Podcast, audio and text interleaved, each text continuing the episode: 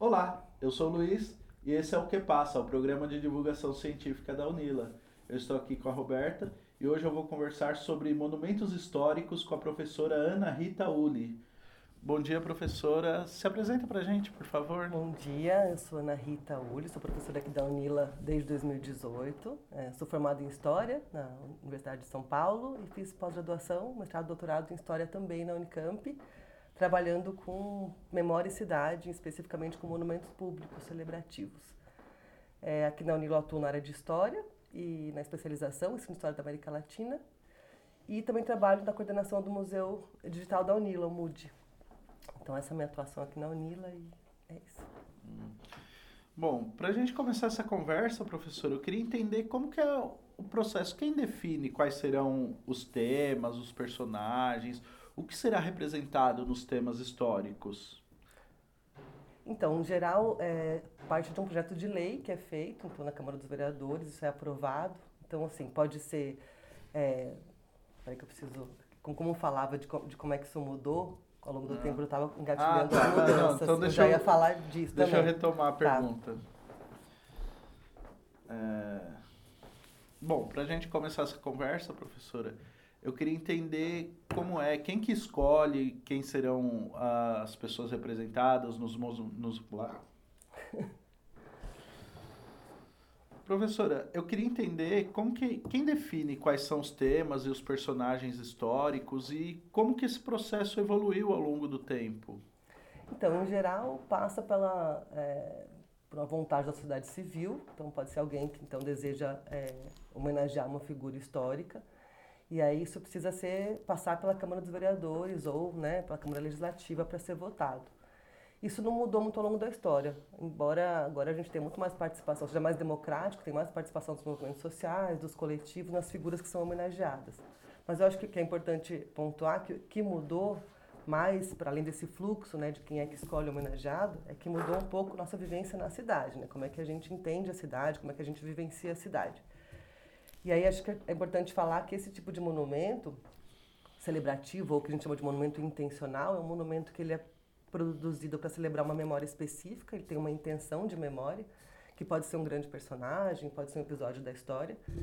E ele vai para a cidade pensando numa lógica de cidade, né, no Brasil, a partir do final do século XIX, começo do século XX, é um momento em que tem um boom dos monumentos. Tem um historiador que vai chamar de estatuomania. Isso acontece na América Latina toda e na Europa. São muitas estátuas, né? Isso tem a ver com várias questões. Tem a ver com o tipo de vivência na cidade. As cidades estavam sendo reformadas com grandes avenidas, cidade pedestre, então que você caminhava, você estava na praça, via o monumento. Então esses grandes monumentos, estátuas equestres e tal, eles têm a ver com esse tipo de cidade mais lenta, mas que também eram cidades que estavam sendo reformadas e que o monumento tinha uma função de equipamento urbano, né, de dar, de embelezar a cidade. Para além disso, também tem a ver com é, pensar a história local, a história regional, a história nacional, quem são esses personagens. Então tem a ver com um tipo de pensamento histórico do século XIX, né, uma história calcado em grandes personagens, em grandes episódios, que mudou muito de lá para cá. A gente hoje tem uma perspectiva bem diferente. E também tem a ver com os estados nacionais, né, com pensar essas identidades, né? Então escolher é, personagens que vão identificar um grupo, né, uma comunidade. Então acho que tem isso, o fluxo é mais ou menos esse. Qualquer equipamento público na cidade, qualquer monumento tem que passar por um projeto de lei que tem que ser votado na Câmara. Então tem que partir de um movimento que pode ser da sociedade, pode ser de um político. Era muito comum o político homenagear o seu avô, homenagear o seu pai. Então, a gente tem uma predominância no Brasil né, de homenagem a homens é, políticos.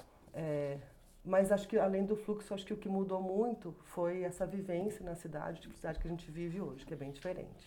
É, a, a, senhora falou que houve uma mudança na, na percepção desses monumentos históricos. Eu queria que a senhora aprofundasse um pouco mais isso. Porque os monumentos, eles, como eles têm essa coisa de são intencionais, eles tão, têm a proposta de que eles vão ser eternos, né? De que a apreensão deles não vai mudar. Só que o tempo histórico muda e as relações sociais mudam e a cidade muda e a gente muda. Então a gente não, não é eterno, nenhuma percepção é eterna. A gente vai mudando o jeito de ver esses personagens, né? Então o que acontece hoje muito claramente, que tem a ver com movimentos que vêm desde 2019, né, no Chile, muito intensamente, para hoje é que esses monumentos passam a ser questionados, porque eh, os personagens que estão ali representados representam ideias que já não condizem com a forma como a gente pensa eh, a história, a cidade, enfim, a sociedade. Essa interpelação, né, ela é do momento presente, porque a, a, as relações com a memória são do presente. Então a gente vai discutir um monumento de um traficante de escravizados, porque a gente está discutindo racismo no momento contemporâneo vai discutir, vai discutir um bandeirante, porque a gente está discutindo a questão indígena no momento, no momento presente. Então, a percepção muda, porque tem a ver com mudanças no tempo e que no momento presente aquilo já não, não cabe mais, se é que um dia coube, né? Mas não cabe mais. Então, começa a ser reivindicado ali quem é esse personagem, que valores que ele está comemorando ali e se isso cabe na nossa sociedade hoje, né? Com o que a gente está vivendo. Professora, e como que os avanços tecnológicos eles podem auxiliar na preservação, na pesquisa, na documentação desses, desses monumentos históricos? É, auxiliam muito, porque assim, a pesquisa com monumentos históricos, na época que eu fiz, por exemplo, mestrado doutorado, é uma pesquisa difícil, porque você não tem concentrados documentos, então a gente precisa ir em vários lugares para procurar, em caixas, e assim, sempre é uma alegria quando você encontra alguma coisa, porque isso não tá organiz, estava organizado. Quando você digitaliza, você permite que a busca seja muito mais fácil, né? É uma economia de tempo enorme para o pesquisador. Então a digitalização é fundamental. Você tem um pouco de documento que está no, no, Conselho é, de, de, de, Patrimônio Histórico, um pouco que está na Prefeitura, um pouco que está no jornal. Então, quando você tem isso digitalizado, você consegue de casa mesmo ou indo até ali procurar. Por outro lado, para quem está mapeando agora, que é o meu caso, as intervenções nos monumentos, é fundamental, porque eu consigo ir mapeando em tempo real, mais ou menos, as intervenções, né? com fotografia, com reportagem de jornal, eu consigo, porque tá, tudo está digitalizado. Se não tivesse, seria muito mais difícil conseguir saber o que está acontecendo na África do Sul, o que está acontecendo em Moçambique, o que está acontecendo no México em relação aos monumentos. A gente consegue ter uma visão mais global, assim, por conta disso também.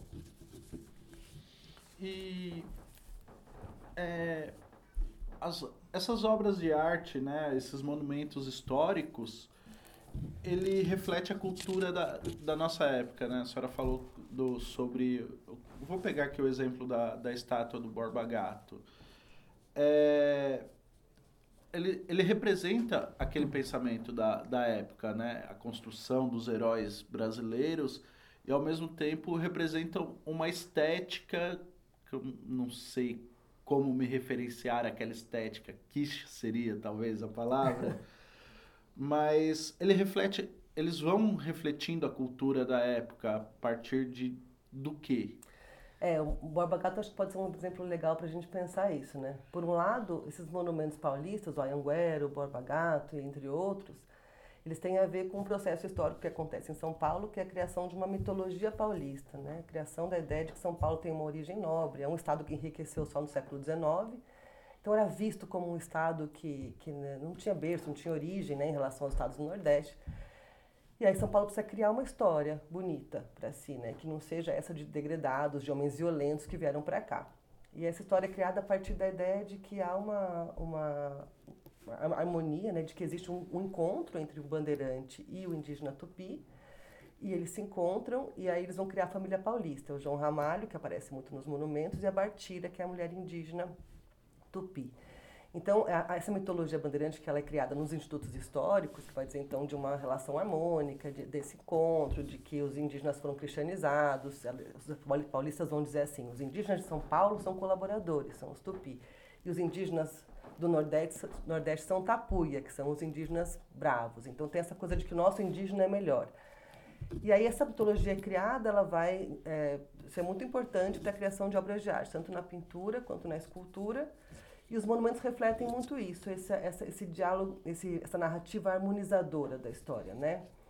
Então, primeiro, em relação à história, tem a ver com isso, esses grandes personagens. É preciso comemorar o Borba Gato como um homem bravo, corajoso, que veio, que enfrentou, né? Preciso comemorar o Ayanguera. E aí você ali oculta todas as atrocidades, as violências, enfim.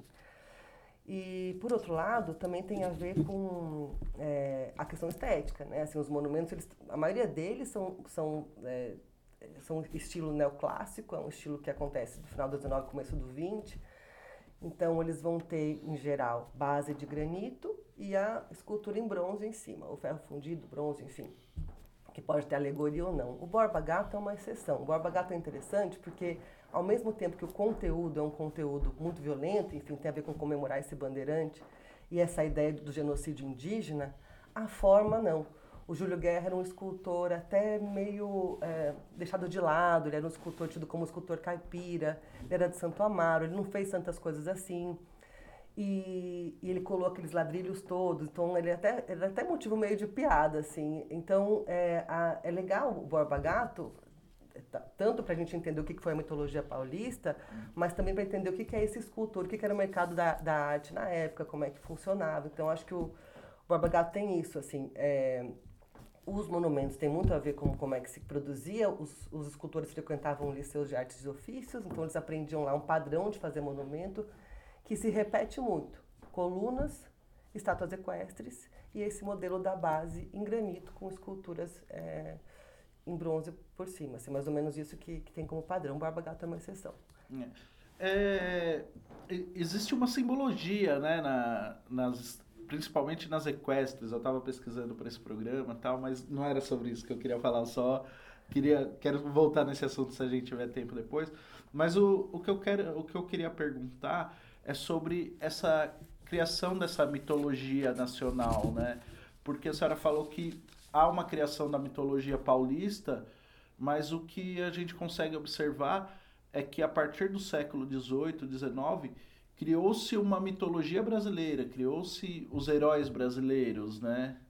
Aí, porque aí a gente, eu penso na figura do, do próprio Tiradentes, eram homens brancos de classe média alta, essa mitologia. Por que, que o Brasil escolheu essa mitologia? É, isso é uma questão de escolha mesmo, né? Então, em relação aos. Só para voltar aos paulistas, que eu acho interessante lembrar que essa mitologia, essa narrativa é criada no século XIX, que é um momento em que São Paulo já tem uma população negra enorme trabalhando, e ela é excluída dessa, dessa história. Então, quem aparece ali como a história de São Paulo é o indígena e o, e o branco português o negro está ali no momento presente e ele é excluído. Na, e na, na, perspectiva nacional, né, o que a gente tem de interessante é pensar que é, a partir da república vai você substitui né, o império, você substitui os símbolos do império e você precisa criar novas simbologias, né? E aí o Tiradentes é fundamental nesse processo para ser esse herói nacional, porque a gente deixa de ser súdito lá de um imperador e passa a ser cidadão, e aí a gente tem que criar outros símbolos, a bandeira, o hino, esses personagens todos. Em relação ao monumento, tem uma coisa interessante, bom, é, que é o Dom Pedro I, que é uma estátua equestre que fica é, no Rio de Janeiro. É o Dom Pedro I que está é, declarando independência, e aí embaixo tem quatro alegorias indígenas. E esse monumento permaneceu, porque a, a, quando a República acontece, eles vão trocando os nomes de ruas. Rua do Imperador vira né, o nome de um político republicano. Você vai trocando os nomes que tem a ver com igreja e com império, né? Esse monumento permanece é um monumento de final do 19, é um monumento feito por um, né, na França, então tinha uma importância artística, né, que, enfim, fez ele permanecer ali. Mas eles, eles nomeiam a praça onde está esse monumento de Tiradentes. Então fica o monumento a Dom Pedro no meio e uma praça cercada em volta que chama Tiradentes. É como se exatamente é, essa, essa república tivesse contornando né, essa memória do império que fica do Dom Pedro I. Agora, o processo muito complexo, né? Esse de se escrever sobre a história do Brasil, né? Como é que a gente vai pensar essa história? Tem muito uma ênfase em pensar uma harmonia entre brancos, indígenas e a população negra, né? Então, se investe muito nisso. É, e uma coisa que é bastante evidente, que aparece também nesse monumento, é essa coisa de relacionar o indígena com a natureza, né? No monumento do Pedro I, você concebeu o Dom Pedro I ali em cima, embaixo tem quatro alegorias com indígenas. E são, é são quatro rios: é o Madeira, Amazonas, São Francisco e Paraná. E os indígenas são anônimos e estão ali representando essa, essa fauna e flora nacional, sabe? E isso é muito comum também. É, pra, só para voltar ali para a gente falar um pouco, é, os indígenas de São Paulo, como eles foram entendidos ali na mitologia bandeirante como indígenas é, colaboradores e tal, eles raramente estão com botoque, raramente eles aparecem é, paramentados, sempre com uma correntinha com uma cruz, uma coisa mais. E os indígenas, é muito raro no Brasil representar indígena nessa posição mais de resistência, né, nos monumentos. Nesse monumento do Bom Pedro, ele aparece com botoque, um, dos indígenas. Mas é isso, ele está relacionado com a natureza. Então não é um personagem com nome e sobrenome, né? É uma figura que está ali como uma planta, como um rio, enfim. E como que esses monumentos, essas representações de personagens históricos, como que isso contribui na educação e impacta é, na formação da identidade das pessoas em relação a uma região, em relação ao país? Então, é, é, impacta bastante, né? É, tem um poema do Manuel de Barros que eu sempre cito em aula, que ele fala assim: Eu não tinha educação de cidade para saber que herói era um homem montado num cavalo de pedra, né? É uma coisa que a gente aprende desde pequeno, né? O lugar desses heróis, eles estão no alto. Uhum. E aí eles estão no alto e eles representam alguns valores, né? Você associa aquela figura a, alguns valores que ela carrega. E aí que é um pouco exemplo para a gente do que a gente deveria ser ou imitar, né? Então, ela, os monumentos, eles têm um sentido pedagógico muito grande. Eles foram pensados para isso, para educar sobre história no espaço urbano, né? Especialmente a, a, população que não era letrada. Então, ele, ele educa pelas imagens. Então, tem essa, tem essa função de educar nesse sentido de se espelhar naquela figura. O que é interessante a gente pensar é que tipo de valores são celebrados quando a gente celebra, por exemplo, a Anguera, né? Quando a gente celebra o Borba Gato. Que, quais são os valores que esses personagens trazem? Porque é disso que a gente está falando, né? É, é, desses valores. Então, é, a gente sabe que tem um sentido, tem um objetivo é, de, de educar mesmo, né? Sentido pedagógico. Agora, eu acho mais interessante pensar a educação a partir da dos monumentos como fonte histórica, né, a gente. Igual eu estava falando aqui sobre isso, como é que a gente consegue entender sobre o que se criou de narrativa para o Brasil a partir do monumento Dom Pedro I, né? O lugar do indígena, o lugar do imperador, a Praça Tiradentes. Ali a gente consegue fazer uma discussão muito legal sobre a história do Brasil, só com aquele, com aquele espaço e menos pensando nos valores que Dom Pedro carrega quando ele proclama a independência, né? Então a gente está mais hoje pensando nesse sentido do, do documento histórico, da fonte, monumento como fonte. Professora, no começo da conversa a senhora falou que, que existe uma tendência né, de representação nos monumentos históricos no Brasil. É, eu, queria, eu queria saber qual é, qual é essa tendência e como que ela se alterou ao longo do tempo. Então, é, é, é muito, é muito regional, assim, da gente entender determinados contextos, né? Como a gente estava falando de São Paulo, a gente poderia pensar no sul do Brasil, a gente pode ver como em São Paulo é raro você ter estátua do Getúlio Vargas, no sul é muito mais comum. Você vai ter no norte poucas estátuas que representam indígenas, porque São Paulo investe muito nisso porque houve genocídio, né? No norte os indígenas estão ali vivos. Então, é, você tem que pensar um pouco no, no contexto local para entender como é que, quais são é, as figuras homenageadas e como é que isso muda. Mas atualmente você tem monumentos, por exemplo, em Goiânia tem um monumento contra a tortura, né? Em Foz do Iguaçu também tem um monumento em homenagem as pessoas que foram perseguidas na ditadura, né? Então, os temas vão mudando e a gente consegue cada vez mais eh, incluir eh, monumentos é, que trazem outras perspectivas que não aquelas que foram dominantes até a década de 50. A senhora falou de Foz do Iguaçu e agora eu quero entrar num tema polêmico, assim, porque Foz do Iguaçu é basicamente uma cidade em homenagem aos grandes ao governo ditatorial do Brasil dos anos 70, né?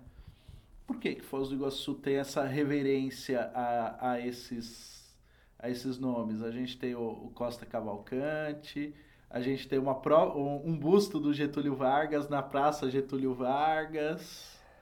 É... A gente tem a Avenida Costa e Silva. A gente estava fazendo um passeio no centro com o professor Paulo Renato, do curso de História, e vendo exatamente isso, né? Como que o centro da cidade é todo pautado numa memória militar, né? São homens militares que são celebrados ali.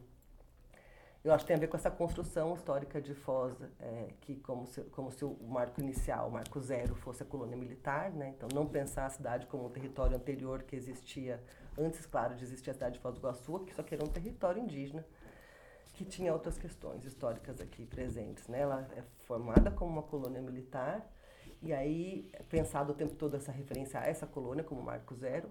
A Itaipu também tem, um, tem uma colaboração importante nisso, porque, enfim, ela vem para Foz nos anos, né, nos anos 70, ano né, em plena ditadura, então você tem uma se cultiva aqui essa memória, né? Que eu acho que tem desde, desde a ver com essa compensar essa origem da cidade, né, é, com depois essa, essa proximidade com os militares que acontece a partir de Itaipu também, por fato de ser fronteira também, né, um território militar. A gente tem outras memórias que poderiam ser provocadas e discutidas aqui, em especial a memória indígena, é, que ela é pouco, pouco trabalhada. Assim, é, a gente trabalha, a cidade basicamente trabalha a partir de Naipitarobá, embora é uma, é uma história que aparentemente né, foi um, um, argentino que transcreveu essa história, que seria uma história cangangue, e aí a gente poderia falar dos Guarani também, e outras histórias que tem por aqui que a gente não, não trabalha.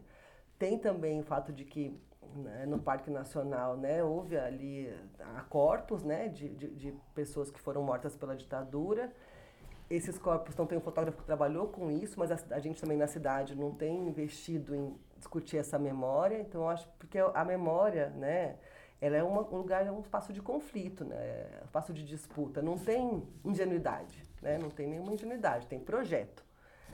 E aí é esse, esse é o projeto que está posto e o que a gente tem que reivindicar é se esse projeto nos serve, né? Se é esse que a gente quer para nós.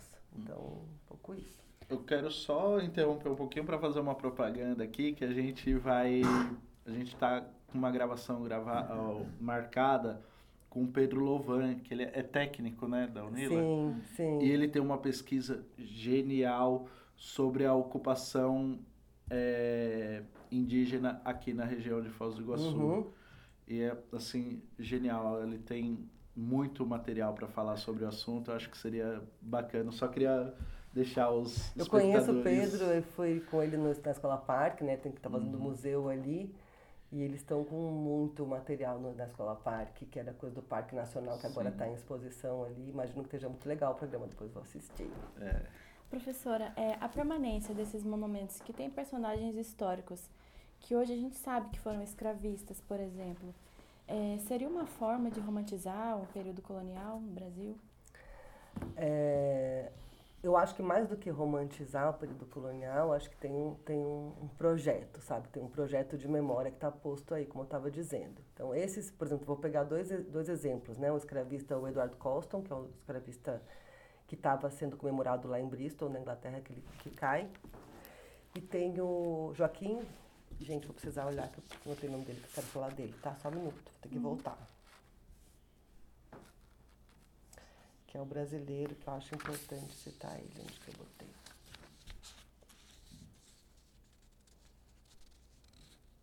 Acho que eu perdi o nome dele, Joaquim Maria Pedro, será que é esse? Joaquim Pereira Marinho. Eu começo de novo? Uhum.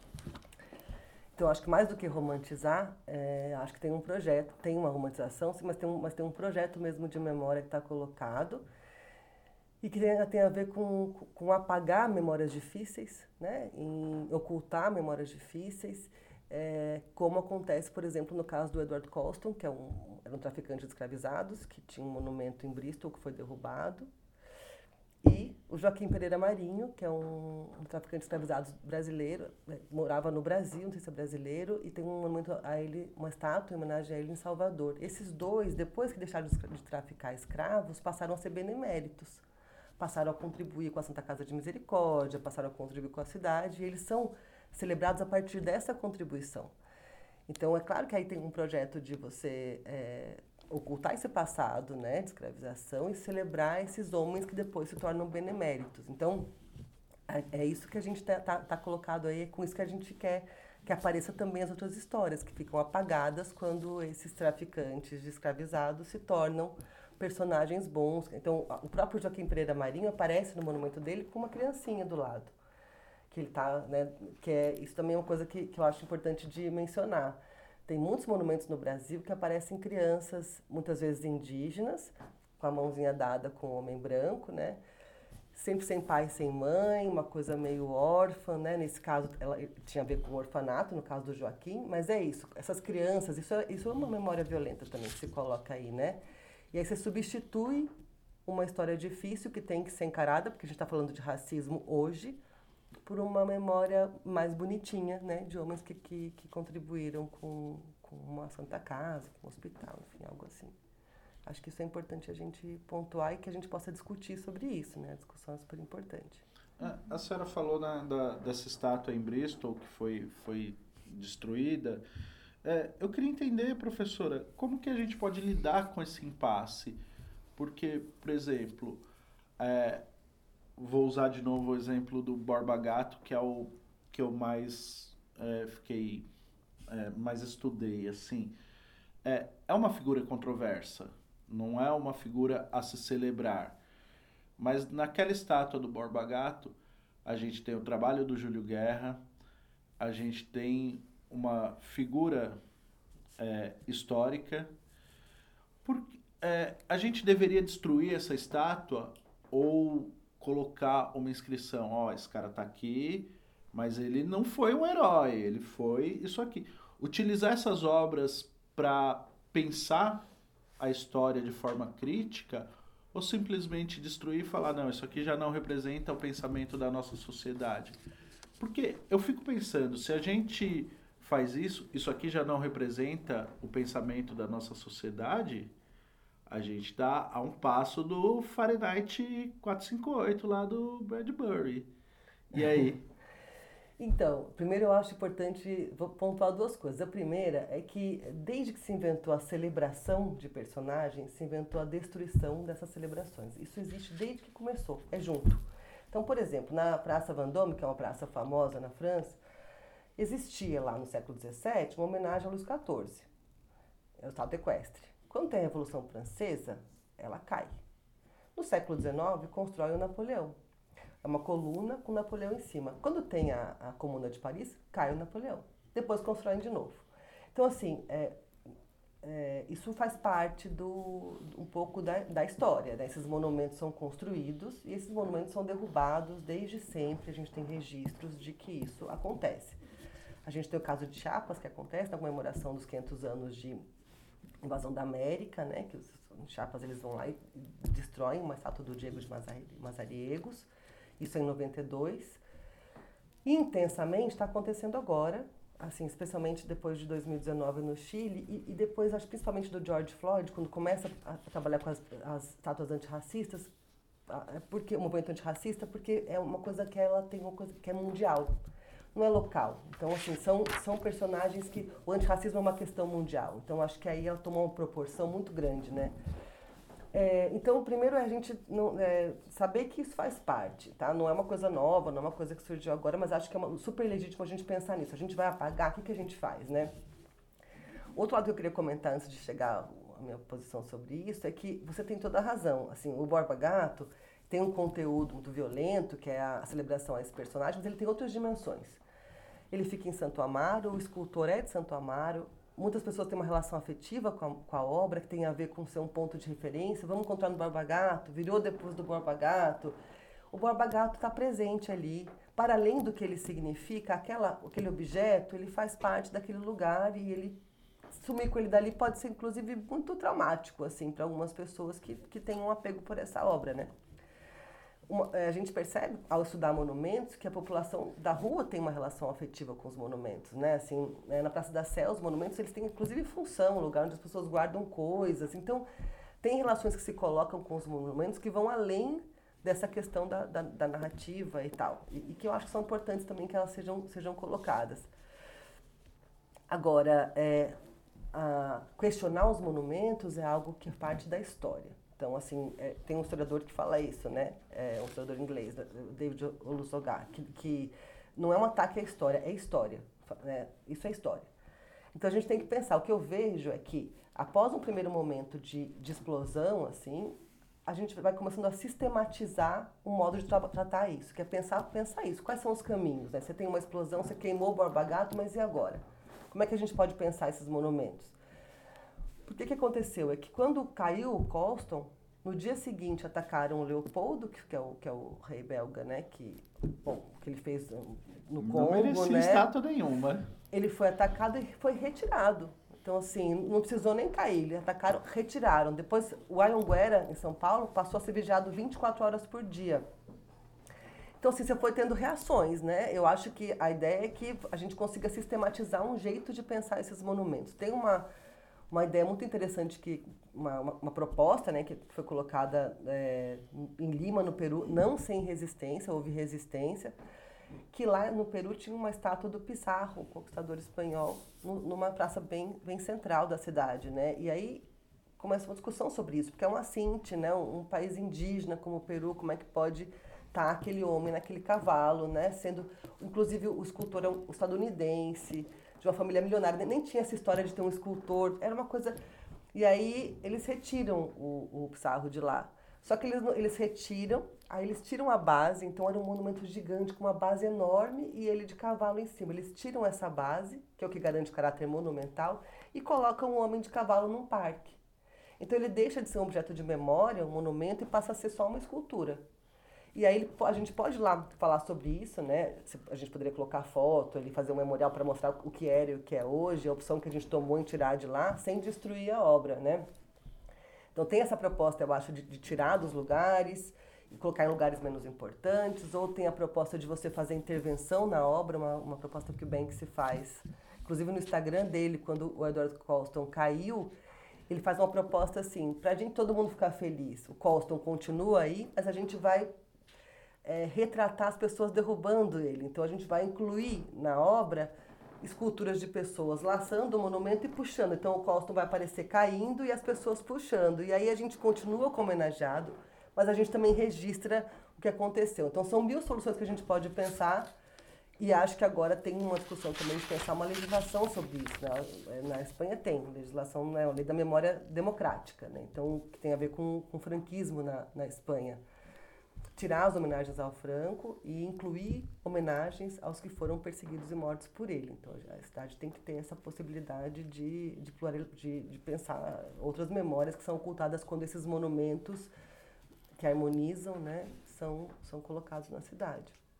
Então não dá para a gente dizer que é, destruir esses monumentos seriam apenas vandalismo ou reparação histórica, por exemplo.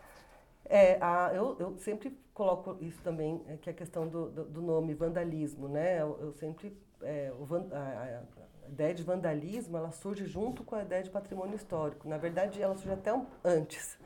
Na Revolução Francesa, você tem um momento em que os revolucionários passam a atacar símbolos do antigo regime da igreja, enfim, que eram símbolos de opressão naquele momento, e aí começa uma mobilização dizendo, gente, não dá para destruir tudo, a gente precisa guardar algumas coisas. E aí o Abade Gregoire, que é um personagem que trabalhou com, essa ideia de patrimônio inicialmente na França, vai chamar de vandalismo, né, com essa essa associação com o povo bárbaro. Mas mesmo esse vandalismo ali tinha a ver com uma coisa muito específica de luta política, né? Tinha a ver com eliminar esses símbolos de opressão. Então, é, não é uma coisa que acontece aleatoriamente por pessoas irracionais, né? Ela acontece porque tem a ver com racismo, com exclusão, com violência.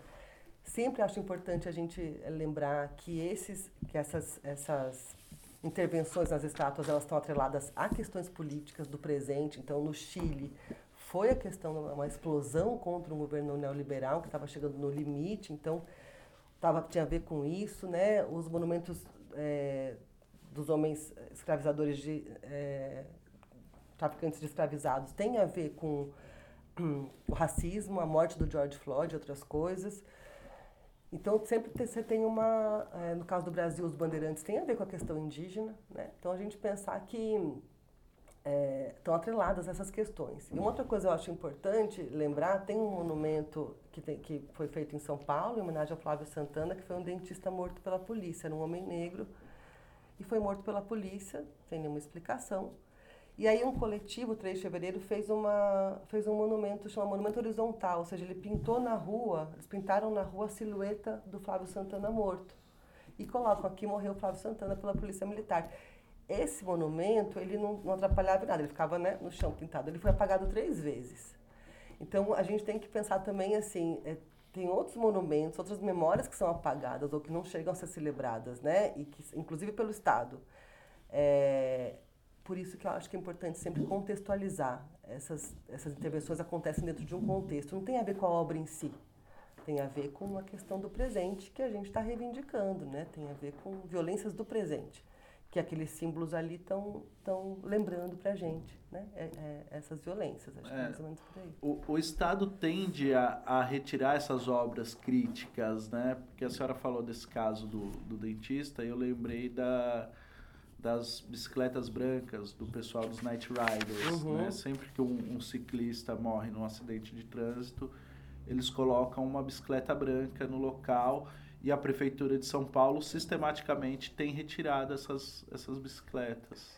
Então, tem a ver com, acho um pouco desse projeto de uma memória harmônica, né? De tudo, por exemplo, o Brasil é um país de genocídios, é um país de chacinas, né? É um país em que você tem chacina, historicamente, tem canudos, a gente teve os lanceiros negros, a gente teve muita o, lampião e você Dourado de Carajás, né? São chacinas que acontecem que a gente não é difícil lembrar isso como monumento, é difícil aprovar esses monumentos, sabe? Então acho que é um pouco esse esforço assim de que a história ela não é, é não é é conflituosa, né? E por isso que a luta pela memória também é conflituosa, é um espaço de luta, não é um espaço é, tranquilo, é um espaço que a gente está lutando aí para que outras narrativas apareçam na cidade, né?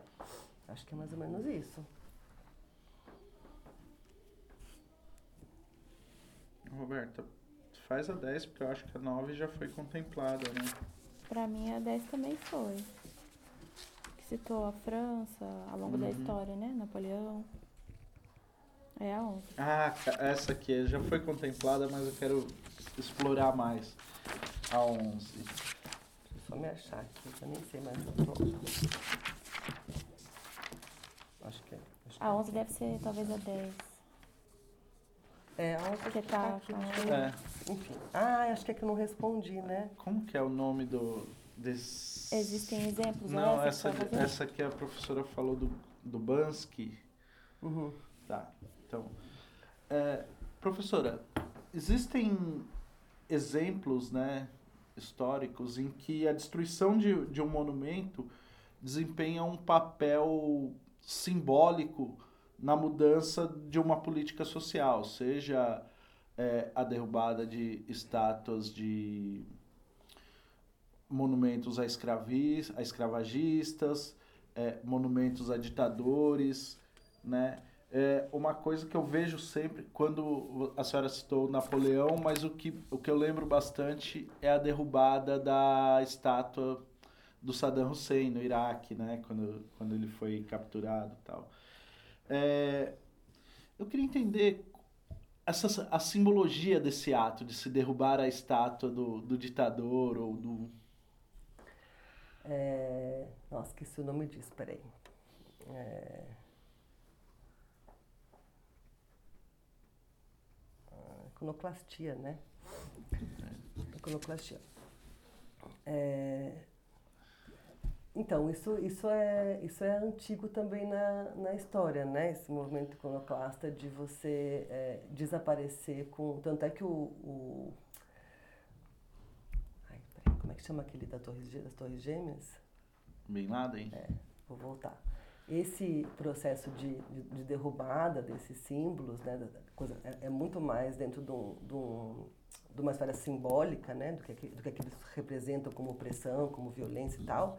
É antigo na história, a gente retomou agora um pouco da Revolução Francesa para falar sobre isso. Mas tem a ver, por exemplo, se a gente pensar no Bin Laden, o corpo do Bin Laden foi, foi escondido.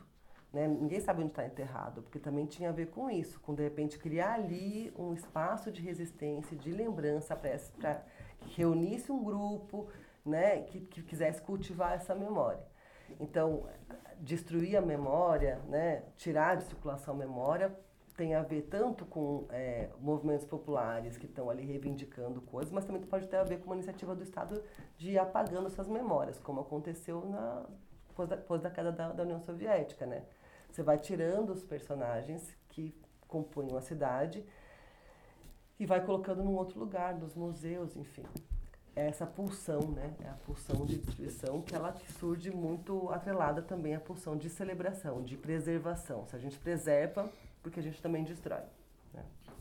É, então, é, isso me deixa preocupado realmente, porque a destruição de um monumento começa com a derrubada da estátua do Saddam Hussein no Iraque e de repente a gente está vendo o Talibã destruir estátuas de Buda de 5 mil anos porque é de uma religião diferente. Então, é, quando eu digo que eu me sinto preocupado Uhum, com, uhum. com isso, quando a gente, é, como sociedade, dá o aval para a destruição de uma obra, Uhum. é perigoso porque a gente começa a apagar outros é, outros itens históricos porque não condizem com o nosso pensamento, né? Eu acho que, que é isso, você tem razão. Acho que a gente precisa, como, como sociedade, parar para pensar sobre isso. E quanto mais a gente puder participar, quanto mais democrático for essa gestão da cidade, quanto mais o sentido público da cidade né, tiver ali latente, melhor. A gente precisa poder participar disso. Porque cada vez que morre, né, como morreu ali, como desapareceram com o sítio arqueológico, a gente também eh, morre um pouco, né? O que aconteceu aqui também com sítios arqueológicos indígenas, né? Quando você ou quando você vai, abrir lá uma, uma, uma, uma usina, no Brasil vários, Belo Monte, você destrói sítios arqueológicos indígenas a todo tempo. Então a gente tem que criar mecanismos para que isso não aconteça, né? Então tem que respeitar o trabalho dos arqueólogos, tem que valorizar o trabalho dos historiadores, né? Tem que eh, entender que isso tem uma função, né? Que a gente aprende a partir dessas obras, a partir desses sítios arqueológicos.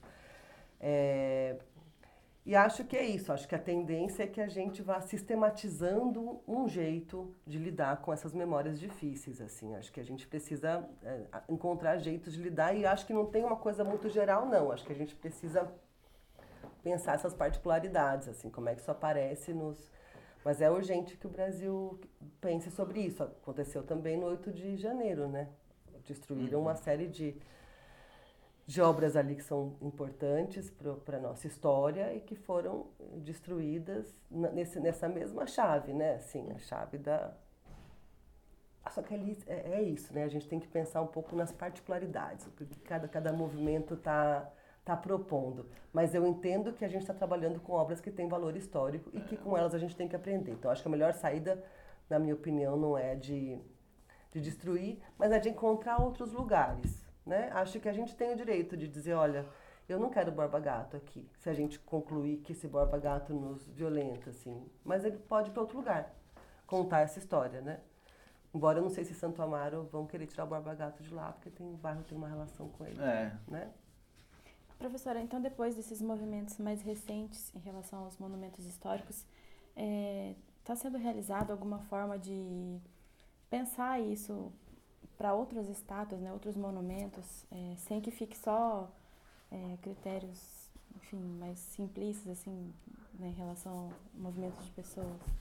Então, tem um caso de monumento recente na Argentina, por exemplo, que é um, o caso da Maria Remédios Del Valle, que é uma, uma mulher, é, uma personagem importante da história argentina, uma mulher negra, né, que, enfim, lutou no exército auxiliou, enfim, uma do exército da Argentina e que ela é uma figura importante para representar o povo, o povo afro-argentino.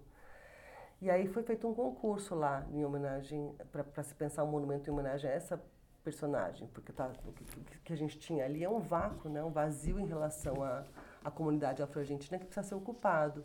E uma homenagem a essa personagem, por exemplo, é uma forma de ocupar esse vazio. Então, pensar os monumentos tem, tem um pouco a ver com pensar isso, né? Quais são as representações que são importantes, o que, que tem aí é, nas cidades, o que, que a gente precisa. São questões do presente mesmo, que a gente acho que quanto mais participação tiver, melhor. Assim, quanto mais gente tiver é, tomando decisões, né, opinando, a gente tem que criar um pouco essa cultura de que a cidade é, é, assunto nosso e de que a gente tem que poder é, opinar sobre a cidade, né? O Foz recentemente teve aquela coisa de colocar a faixa, uma faixa pedestre em homenagem ao movimento LGBT da prefeitura que foi apagada, né? Então, assim, é um pouco esse é uma cidade que permita que as pessoas também possam se expressar e tal. Então, acho que é, é um é difícil porque tem a ver com, com no nosso caso, um país super desigual, né? um país que vive nesse momento é, uma intensa luta política também.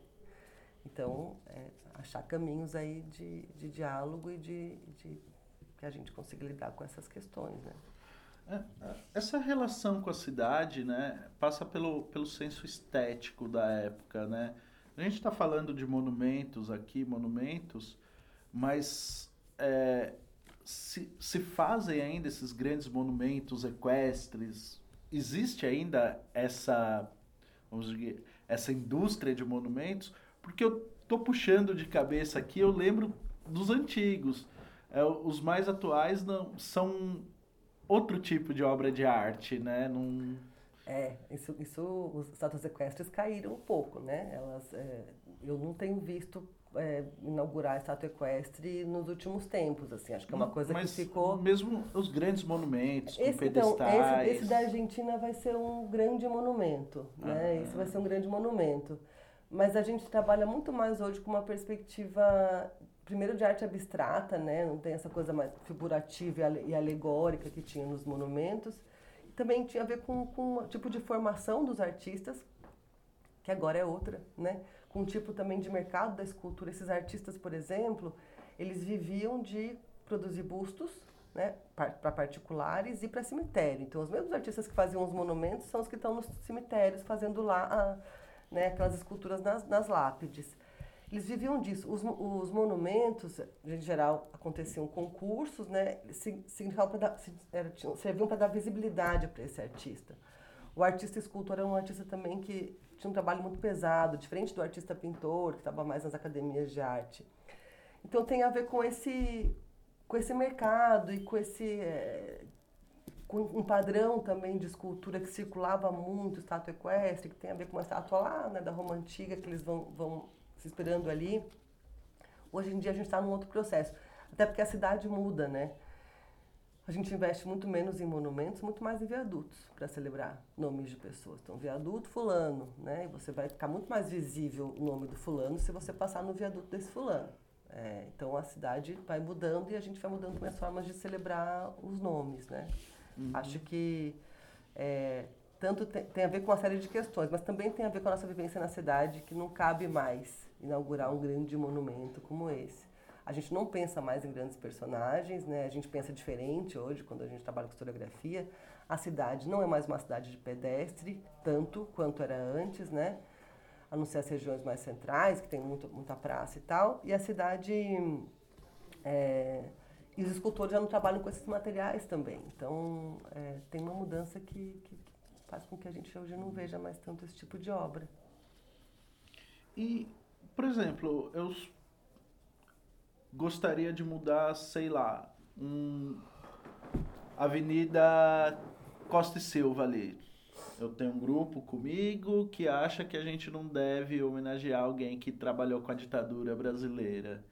Qual o procedimento para eu, sociedade civil, ir lá e falar, vamos mudar o nome dessa rua? Então, acho que inclusive já, já se não me engano, isso já chegou a acontecer aqui em Foz do Iguaçu, tentativa de mudança de nome. Isso tem acontecido no Brasil, mudança de nome de escola, mudança de nome de rua, né? Esse processo vem acontecendo lentamente, mas tem resistência. Né? Então você precisa se organizar, organizar um grupo, né? precisa chegar num, num vereador da sua cidade e precisa pensar junto com ele um projeto de lei que mude o nome da, da rua, da, da escola. Mas aí tem que ter todo esse trabalho assim político, você tem que convencer uma Câmara, você tem que ter uma justificativa. Então, é, depende muito da configuração política da, da sua cidade, porque você pode estar ali com um projeto maravilhoso e vai ser barrado. Então, é, precisa eleger bons vereadores, bons deputados, né, para a gente poder ir mudando isso. Não é tão simples porque é, depende desse, desse rito, né? tem um rito para se mudar o nome. Mas está acontecendo, né? tem, tem, tem escolas e tem... Mas também tá, continua acontecendo uma escola do Eduardo Bolsonaro, uma história, continua acontecendo assim nomes de, de escolas que são... Isso foi uma prática que muito veio a partir da República, né? de nomear... Tudo a gente dá nome de gente, né? É, Não tem mais o nome do fenômenos da natureza, nome de gente sempre. Fulano, ou foi o professor, ou foi um político, ou foi um médico. Criou-se essa cultura que a gente poderia muito bem discutir se essa cultura cabe, né? Se essa cultura é uma forma de você marcar a memória ali de um conjunto de tem um trabalho de uma estudante da gente, da, da Unila, que é a Beatriz Varanes, E ela faz uma pesquisa sobre os nomes de ruas, para pouco entender nomes de ruas de mulheres, nomes de ruas de homens. Ela, ela vai fazendo uma proporção impressionante o nome de ruas. É, pouquíssimas né, nomes de rua com, com mulheres. assim Então, isso é uma coisa que a gente precisa discutir. Não é possível que a gente continue nomeando. E se, e se a gente for fazer uma pesquisa sobre como é que está sendo feito atualmente, eu duvido que a gente tenha, esteja, esteja conseguindo equalizar isso. Né? Então é algo que a gente tem que se preocupar também daqui para frente, não só com o que já tem, mas com o que daqui, a gente quer daqui para frente, né? Acho que isso é importante. É, uma outra coisa que eu pensei também é em relação a monumentos é, religiosos, por exemplo. Né? Há uma predominância da religião católica em, é, monumentos nas cidades, né? Você não vê, é, ou vê muito pouco relacionado a outras religiões, né? É, e quando tem, muitas vezes são alvos de, de ataque, né? Monumento, especialmente monumento em homenagem a figuras do candomblé. Uhum. Tem alguns casos no Brasil de que o monumento é colocado e ele é destruído na sequência. Então... É, isso, isso tem acontecido bastante na, na região Nordeste, né? Eu, conversei, algum entrevistado veio aqui e uhum. comentou isso comigo, que uhum. tem acontecido bastante na região Nordeste. Então a gente tem uma, tem uma dificuldade, assim, de... de até os, até os monumentos católicos têm sido alvo também, porque tem uma resistência aos santos, né, a ideia dos santos. Então, tem os ataques agora que acontecem em relação aos santos católicos, porque tem a ver com, com uma parcela muito radical de evangélicos que, né, não são todos, lógico. É, mas é uma coisa que a gente precisa, porque tem, tem a ver com uma coisa que tem no Brasil, que é essa intolerância religiosa, né? em especial as religiões, religiões afro-brasileiras. Então a gente precisa, os monumentos, eles, a relação com eles é meio que consequência de uma, de uma da relação que a gente coloca na, né, entre nós, assim, enquanto, enquanto sociedade. Isso vai aparecer na relação com os monumentos também. Então acho que acho que passa meio por aí quando a gente quando a gente vai para a escola discutir a religião brasileira e daí os pais vêm reclamar porque a gente discute isso ali ou alguém denuncia que está sendo discutido esse, esse assunto, isso é, você não, a gente tem dificuldade de avançar, porque aquilo ali é visto como uma coisa que, que é negativa e que daí a cidade não pode acolher esse tipo de memória, né? Então, eu acho que passa por, muito pela educação, discussão disso na escola, é, e por esse respeito, né, que precisa acontecer, mas tem a ver com, com discussão pública mesmo, né? É, mas, de fato, no Brasil, predominantemente se fez monumentos da religião católica, e agora começa a aparecer outros tipos de, de monumentos que muitas vezes são destruídos, né? porque em especial evocam a questão da memória afro-brasileira. Então acho que isso é uma discussão que a gente também precisa fazer. Uhum. Acho que acabou. Professora, teria mais alguma outra questão que a senhora gostaria de abordar sobre esse tema? Deixa eu pensar.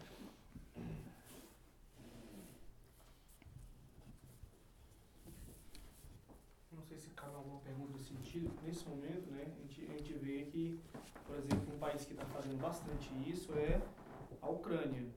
Né? Então, todos os símbolos com relação à era soviética estão tentando tirar e colocar os brasões do, do governo ucraniano, né? no caso, não sei se. Se acho que contempla. mas isso já está contemplado no, naquela que eu falei do. De, retirar, né? no caso, acho que está contemplado já. Uhum. Luiz, talvez você tentar fazer. Desculpa te cortar. Não tentar fazer a pergunta de novo do Fahrenheit. É Fahrenheit 451, você falou 458. Ai, 458. Você fez o gesto, eu fiquei, não tava entendendo. Ai, putz, eu nem lembro como lembra, que, eu, né? que eu falei. O Jackson corta ali. Bota o número, corrige na legenda, corrige na legenda é, lá. Coloca assim, o Luiz errou de novo. Errado. o Luiz errou é, de novo. Eu ia falar o quê? É... Não, acho que eu queria falar, sabe o que eu queria falar que eu acho importante? Porque eu acho que ficou, a gente ficou um pouco nessa discussão do. É, mas peraí, a gente vai fazer um revisionismo, a gente vai apagar tudo, né? É, acho que não. Mas, por exemplo, país como, como Moçambique, né? Que era povoado de monumento colonial, monumento em homenagem, e que foi independente muito tardiamente, nos anos 70. Como é que você mantém na cidade, numa cidade recém-independente, de um de um país né, que jogava, as pessoas morriam de bomba é, mina terrestre, assim, uma coisa muito violenta.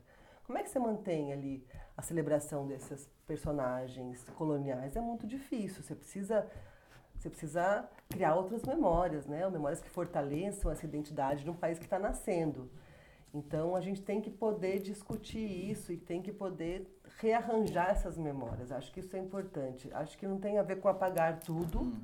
mas tem a ver com rearranjar, tem a ver com encontrar um jeito aí da gente poder ter na cidade outros valores, solidariedade, né, assim, compromisso social, tem outros valores além da, do heroísmo, da bravura, né, da força. Acho que a gente pode Cê, pensar nisso. Você quer formular essa? Porque eu tô achando que eu tô falando demais nesse programa.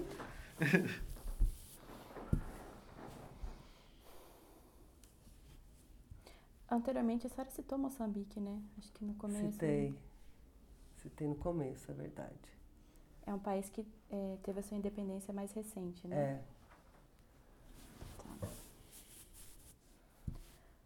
Professora, é, no começo do episódio a senhora citou Moçambique, que é um país que teve a sua independência recentemente, né, relativamente recente, e como é que eles vão lidar com, com uma situação que existem muitos monumentos históricos, né, referente à época colonial. Como é que eles vão lidar com isso?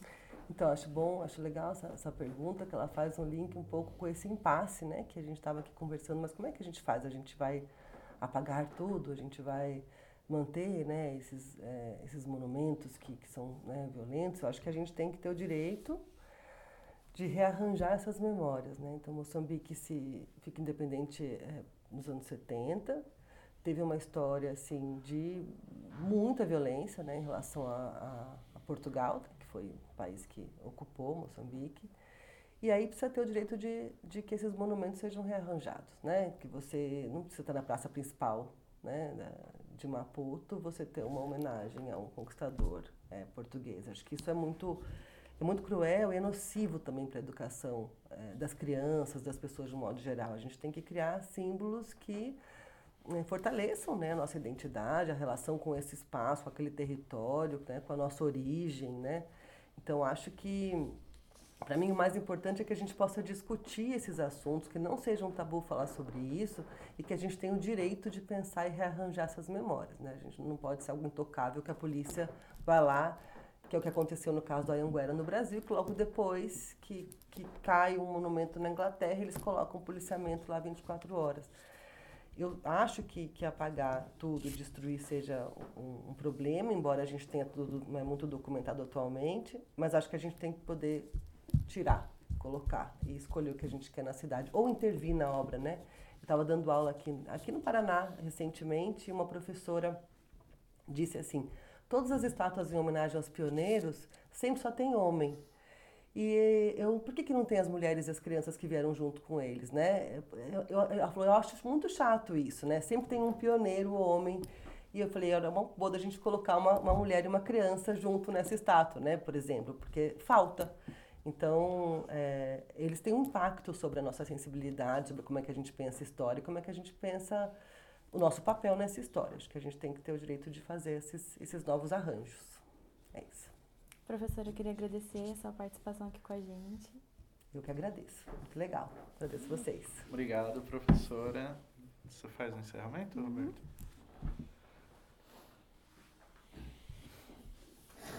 Ai, meu olho. Peraí.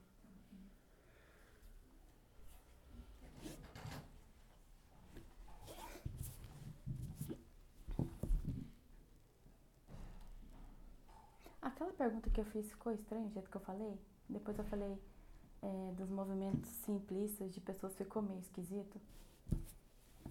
Daí a senhora falou da estátua na Argentina que vai ser erguida. Ficou estranha a pergunta? Ah, como, como fazer, como pensar homenagens que não sejam tão simplistas, uma coisa assim? É, relacionado à destruição, porque o que me deixou preocupada é essa coisa do o político que é homenagear e aí ele faz lá um projeto e coloca o monumento que ele acho quiser, que sabe? Mas é, mas acho que isso, isso aí não, não... Não sei se sou estranha a pergunta. Não, mas é porque, assim, não, não tem a ver... Eu entendi o que você está falando, mas não tem a ver com ser simplista, porque tem a ver com o projeto, né? Então, uhum. assim, essas pessoas se comemoram o tempo todo. É, então, é que eu falei simplista, daí parecia que eu estava re relativizando sem, o motivo sem, das pessoas. Não, tá bom. Tá.